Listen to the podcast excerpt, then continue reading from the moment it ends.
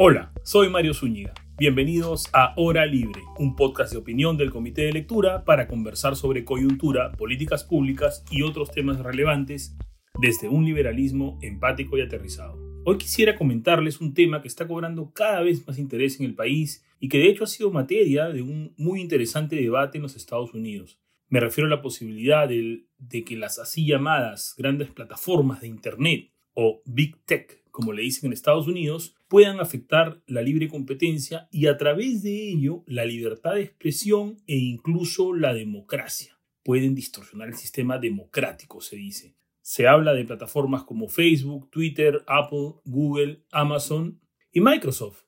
A esta última usualmente no se le menciona en el debate, pero es también un actor importantísimo en el ecosistema digital. Esto tiene que ver con lo conversado en el último episodio, donde explicamos los fundamentos básicos de la libre competencia y de la política de libre competencia. Y también con lo conversado en el segundo episodio de Hora Libre sobre supuestas censuras o violaciones a la libertad de expresión. ¿Cómo así estas plataformas digitales, que han sido, diría yo, fundamentales para mantenernos comunicados, entretenidos y abastecidos durante la pandemia, son un peligro para la libertad de expresión? Hay una corriente de opinión según la cual las plataformas de Internet, líderes en cada uno de sus rubros, son monopolios y vienen abusando de su poder monopolio, monopólico o posición de dominio, concepto que explicamos la semana pasada. Facebook en redes sociales, algunos hablan de Twitter en el mismo mercado, Apple en el mercado de sistemas operativos para teléfonos móviles, Google en el mercado de buscadores de Internet y de publicidad ofrecida en ellos, Amazon en el comercio electrónico, etcétera, etcétera. Este poder que ha generado que estas empresas amasen cantidades impresionantes de cash estaría sirviendo además para que bloqueen ciertos tipos de discursos o a ciertos personajes. Y para que vía estas censuras, y también con los recursos que tienen para hacer gestión de intereses o lobby, como se dice, sean un peligro para la democracia. Entre comillas esto, ¿no? Barry Lynn, uno de los líderes del movimiento del llamado populismo antitrust desde el Instituto Open Markets, ha llegado a afirmar, abro comillas, que estas corporaciones, se refiere a Google, Facebook, Amazon y Apple, son un peligro para nuestra democracia, son la mayor amenaza a nuestra democracia desde la Segunda Guerra Mundial. Creo que esta afirmación es un poquito exagerada. Este movimiento, también llamado hipster antitrust, un poco de manera irónica, o como ellos prefieren llamarse, neobrandesiano, en honor al juez de la Corte Suprema Luis Brandeis de Estados Unidos, eh, este movimiento ha ganado importante atracción en los Estados Unidos, con mucha presencia en la prensa, eh, y con la elección del presidente Biden, incluso con mucha presencia en el aparato estatal. Tim Wu, eh, un conocido profesor de Columbia, conocido por las ideas sobre la neutralidad de red, ahora es, ha sido nombrado perdón, asesor de la Casa Blanca para temas de libre competencia. Y Lina Khan, una bastante joven, académica, antes se hizo famosa con un artículo sobre Amazon hace algunos años, cuando todavía era estudiante, ella ha sido nombrada presidente de la Federal Trade Commission.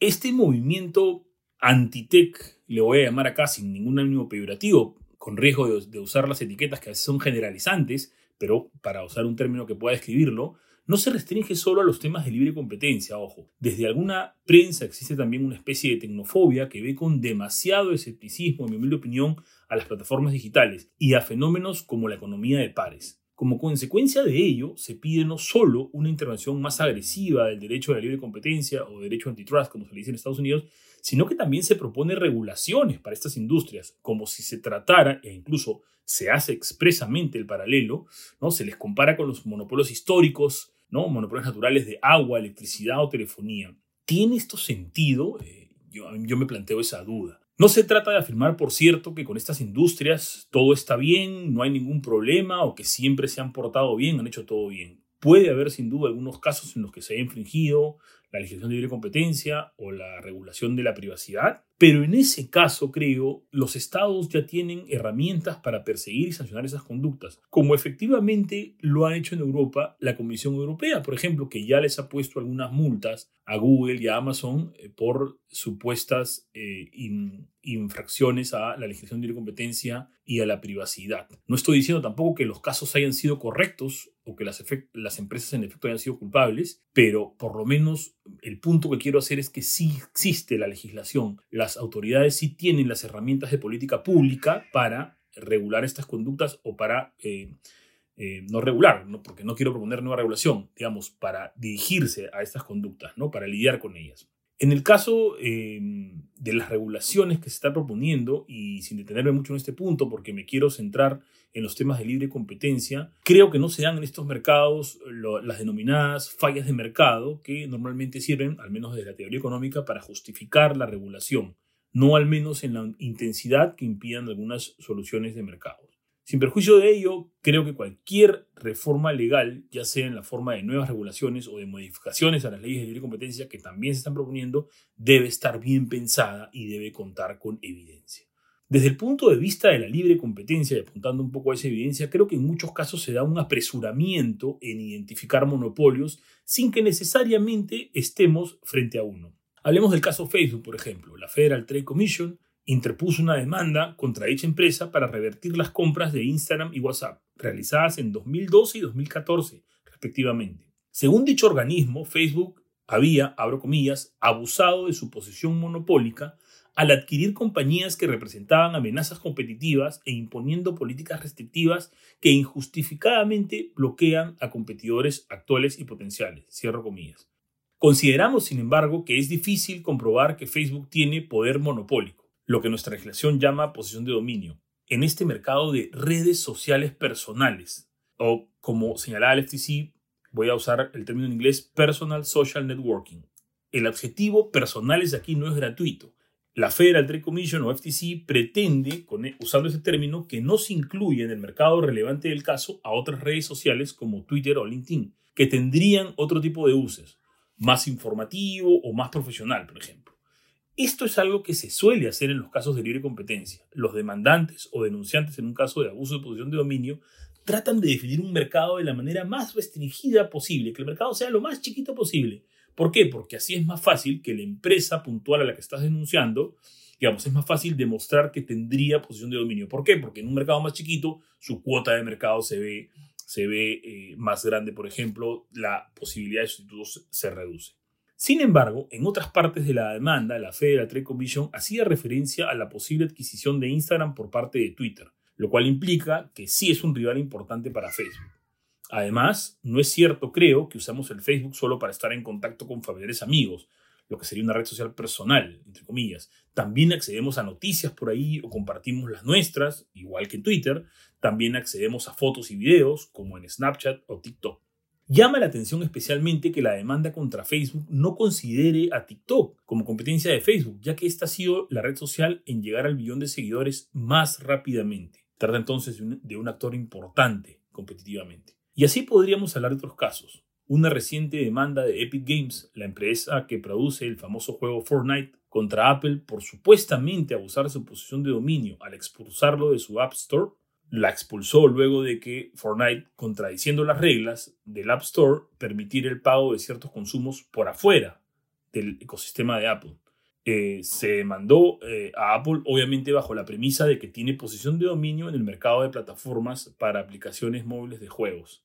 Pero lo curioso es que Epic Games también ha denunciado a Android por lo mismo. Entonces, no es que uno puede acceder a Fortnite desde las dos plataformas, plataformas además que están en competencia porque uno usa un teléfono móvil que tiene sistema de Apple eh, y o si no accede a un teléfono que tiene sistema Android. No son los únicos dos, pero son claramente los más importantes. Entonces, ¿cómo dos empresas que claramente compiten entre sí puede tener posición de dominio cada una sobre sus clientes? Creo que no tiene mucho sentido.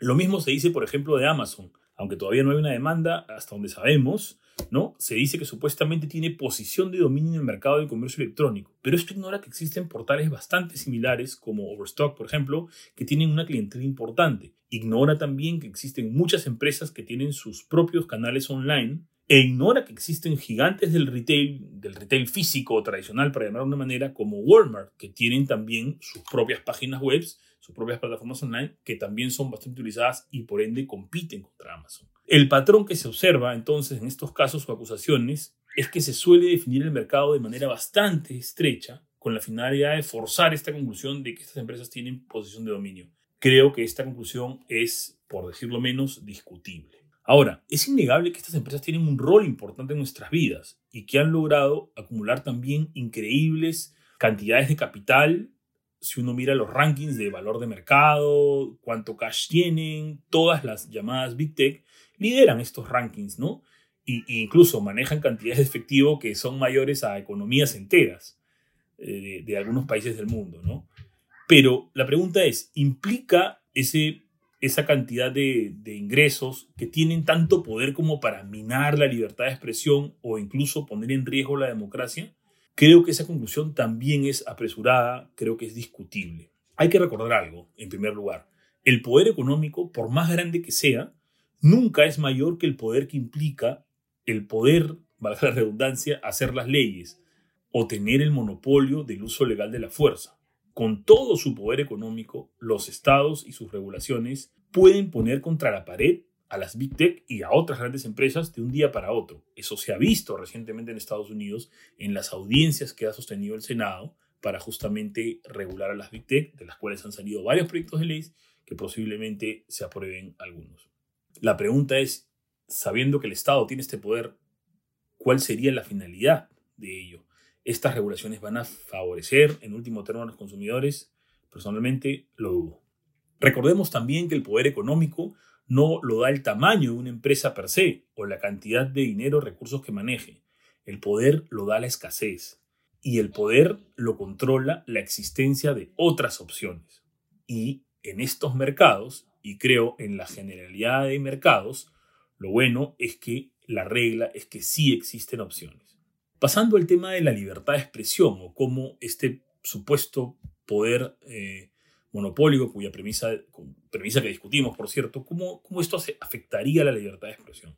Recordemos que los abusos, de comillas, o censuras, nuevamente entre comillas, de las Big Tech se han dado principalmente en plataformas como Facebook o Twitter, cuando estas redes sociales han censurado o suspendido ciertas cuentas por incitar a la violencia o promover discursos de odio. Y claro, se dan frecuentemente casos en los que la suspensión de una cuenta parece poco razonable o arbitraria. Ello pasa muchas veces más que por una vocación de censura, pasa porque moderar los discursos es complicado. Existen muchas afirmaciones subjetivas, con mucha más de una interpretación posible, existe la ironía, existe el arte que puede reproducir ciertas ideas, pero precisamente con una finalidad crítica. Puede ser también que en algunos casos la moderación de contenido haya tenido un doble rasero. Digamos, no siempre las plataformas aplican las reglas eh, de manera uniforme, ¿cierto? Pero felizmente hay opciones. Como afirmamos hace un momento, muchos de los políticos supuestamente censurados por Twitter se quejaban de ello por Facebook o viceversa. Ellos sin contar con otras redes sociales que también existen o incluso con los medios tradicionales que también son una alternativa. Entonces, una plataforma digital puede censurar, y recuerden, acá también me eh, hago referencia al episodio número 2 del podcast, ¿no? Censura en estricto es solo la estatal, pero vamos a usarlo de manera laxa el término, ¿ok? Una plataforma puede censurar a un político o a un personaje, pero felizmente estos personajes tienen, digamos, felizmente, para bien o para mal, quizá, es, una afirmación más feliz, tienen otras alternativas. Entonces, no se trata realmente de que alguien pueda em, cortar la libertad de expresión de una persona porque a falta de un canal se tienen otras alternativas. Una idea final. Si queremos relacionar a la política de libre competencia con otros valores, como la libertad de expresión o con la protección de la democracia, antes que mantenerla enfocada en el que creemos debe ser su objetivo, es decir, proteger el proceso competitivo y a los consumidores, corremos el riesgo de aplicar esta política de manera arbitraria y poco predecible. Corremos el riesgo de distorsionarla y corremos el riesgo además de obtener resultados no deseados. Es innegable que la excesiva concentración de poder económico puede tener un efecto negativo sobre la democracia, sobre todo si no tenemos instituciones sólidas. Pero la política de libre competencia no es el instrumento adecuado para proteger la libertad de expresión o la democracia. Tenemos instrumentos más precisos para ello, como los procesos constitucionales o, en todo caso, alguna regulación específica. Pongo un ejemplo para explicar esto. Una concentración en el mercado de medios escritos o televisivos puede generar, en efecto, una menor pluralidad o diversidad de enfoques en el corto plazo, porque elimina de hecho algunas opciones que pudieran haber estado disponibles para que la gente acceda a ellas. Pero el prohibir ciertas operaciones o modelos de negocio con dicha finalidad en realidad no nos asegura una mejor calidad y diversidad, pues las líneas editoriales y su calidad y enfoque dependen de muchos factores. Podemos tener en ese sentido un mercado más competitivo, entre comillas, uso el término entre comillas porque me estoy refiriendo solo al número de actores y recuerden el episodio pasado, la dinámica del mercado es más importante que el número de actores, pero digamos, en este mercado más competitivo, ¿no? Podríamos tener más actores, pero no necesariamente más diversidad, porque es posible, sobre todo en ese escenario, en esos escenarios de gran polarización que hay, que eh, una gran cantidad de actores se se vayan hacia posiciones similares, ¿no? Sobre todo hacia algunos extremos. Entonces, la solución no viene por ahí. Creo que la pluralidad se, consigue más bien apoyando puntualmente cierto tipo de ideas, eh, dando plataformas quizá adicionales si faltan por ahí. Eso se puede hacer desde algunas políticas eh, públicas eh, más, más precisas, ¿no? Usando la, el símil de del martillo y el bisturí que, que, se usó durante la pandemia, por ejemplo, ¿no? la política de libre competencia acá sería más como un martillo que como un bisturí. La, la, política de libre competencia en realidad no busca un resultado específico. ¿Por qué? Porque la política confía en el proceso competitivo y porque además la política de competencia no tiene los mecanismos para asegurar ese resultado. Un juez, dependiendo del país, o una autoridad administrativa, como es el caso del Perú, Indecopi, puede remover ciertas barreras, pero no va a, no tiene siquiera, no debería, ni tiene las herramientas para, por ejemplo, definir un precio o decir es más eficiente que tú le vendas a A o antes que le, que le vendas a B. Como, como yo digo también nuevamente recorriendo un símil, eh, la política de libre competencia eh, eh, se trata más de romper cadenas que de construir puentes. Confiamos en que los agentes económicos van a construir esos puentes ahí donde sea más eficiente. Déjenme eh, en Twitter algunos comentarios, contraargumentos, eh, críticas o evidencias respecto a lo conversado el día de hoy. Estoy ahí como arroba msunigap. Y nada, me despido. Hasta dentro de dos semanas. Ya nos escuchamos y cuídense mucho.